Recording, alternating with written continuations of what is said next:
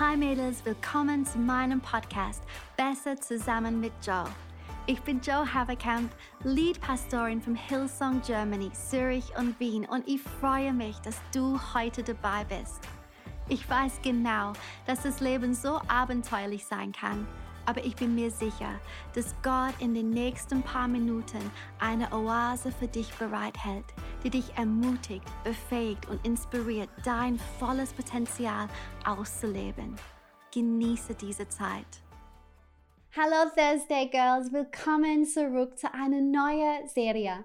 Letzten Monat haben wir über die Oase in mir gesprochen und diesen Monat möchte ich über das gleiche Thema sprechen, aber auf eine andere Art und Weise.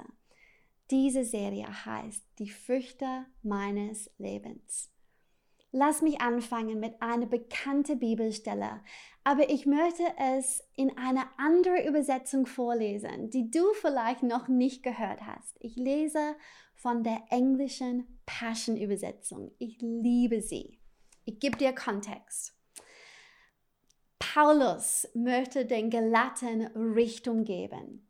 Sie sollen nicht in die Religion mit Gesetzen und Traditionen zurückfallen. Nein, Sie sollen sich vollkommen in ihrem alltäglichen Leben zu der Leitung des Heiligen Geistes hingeben. Ich lese vom Kapitel 5, Vers 22. Aber die Frucht, die der Heilige Geist in dir hervorbringt, ist die göttliche Liebe in all ihren vielfältigen Ausdrucksformen. Ist es nicht jetzt schon erstaunlich? Diese Früchte sind alle ein Ausdruck der göttlichen Liebe.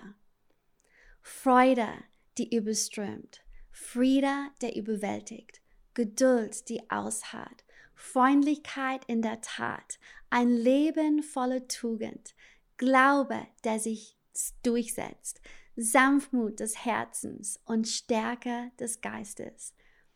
Setze das Gesetz niemals über diese Eigenschaften, denn sie sollen grenzenlos sein.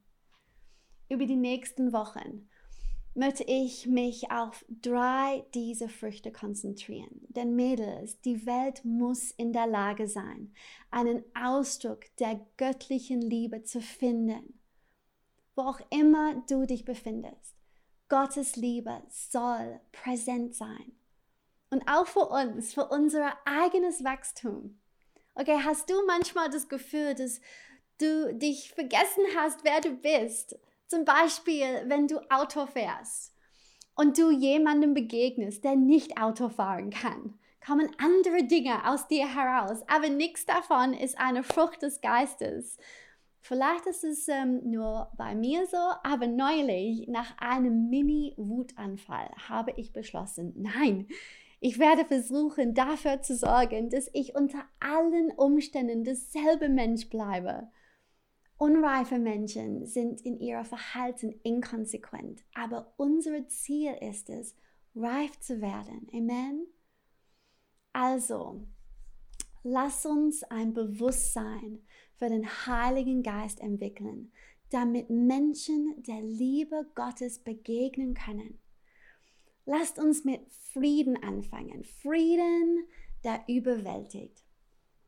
Das Wort überwältigt bedeutet überwinden, beruhigen oder unter Kontrolle bringen. So wie Jesus im Boot im Sturm saß und in Markus 4, Vers 39 berichtet, dass er zu Wind und Wellen sprach, schweigt, sei still und auf einmal wurde alles ganz still. Ich habe Leute sagen hören, hey, Frieden ist die Anwesenheit von Jesus in deinem Boot. Aber das war nicht der Fall bei den Jungen. Jesus war im Boot anwesend, aber sie haben ihre Aufmerksamkeit auf den Sturm gesetzt, anstatt auf die Autorität, den Jesus über den Sturm hatte bis er ihn gebändigt hatte. Und Mädels, manchmal lässt sich unser Sturm nicht so schnell überwältigen, wie wir es gerne hatten. Wir würden Jesus gerne an den Schultern packen und ihn aufwecken. Aber unsere Situation ist anders. Eine, die Jesus als eine bessere Situation beschreibt. Denn wir haben die Gegenwart des Heiligen Geistes. Stellt euch vor, die Jünger hätten die Situation anders gemacht. Stellt euch vor, sie hätten sich einfach neben Jesus hingelegt und sich ausgerührt, anstatt ihn wachzurütteln. Hätte sie es trotzdem auf die andere Seite geschafft? Natürlich würden sie das tun. Jesus fragt sie in Vers 40, warum habt ihr solche Angst? Warum ähm, habt ihr noch nicht gelernt zu vertrauen? Jesus hatte die feste Absicht, sie alle durch den Sturm zu bringen. Und er hätte es im Schlaf tun können. Aber die Jünger haben ihm nicht vertraut. Hör mich zu, Frieden erfordert Vertrauen. Frieden erfordert auch die Einigkeit für mindestens zwei Parteien. Hätten die Jünger mit Jesus übereingestimmt, als er sagte, wir gehen auf die andere Seite, vielleicht hätten sie sogar das Vertrauen und die Autorität gehabt, den Sturm selber zu beruhigen.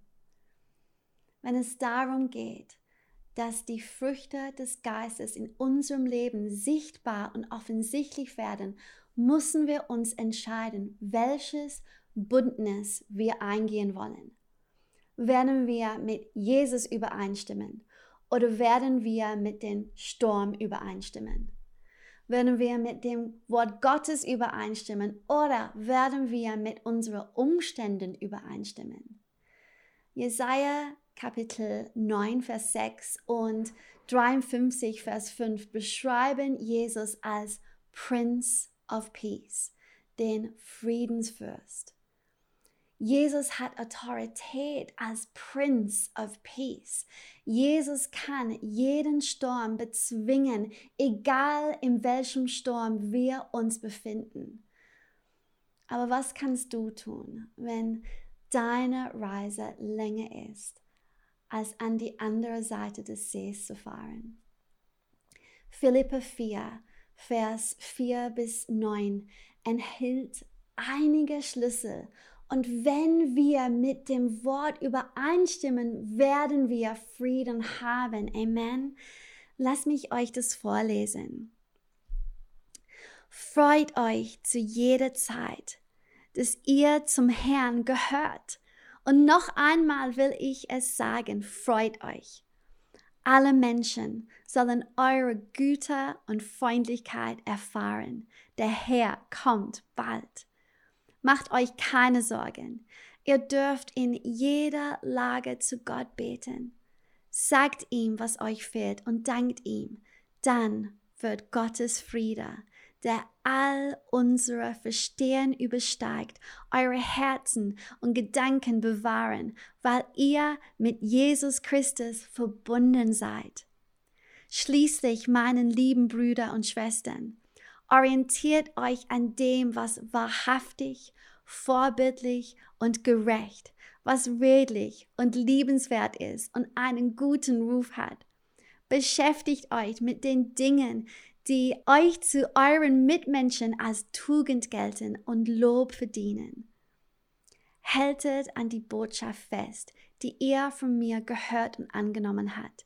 Richtet euch nach dem, was ihr euch gelehrt habe und lebt mit nach meinem Vorbild.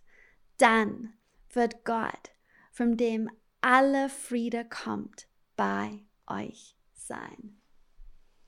Okay, ein paar Punkte.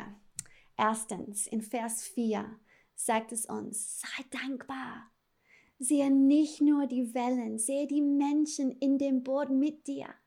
Sehe das Ufer in der Ferne, was Gott bereits in deinem Leben getan hat und dass Jesus bei dir ist. Es gibt immer etwas, wofür wir Gott loben können. Zweitens, Vers 5. Beschließe freundlich zu bleiben.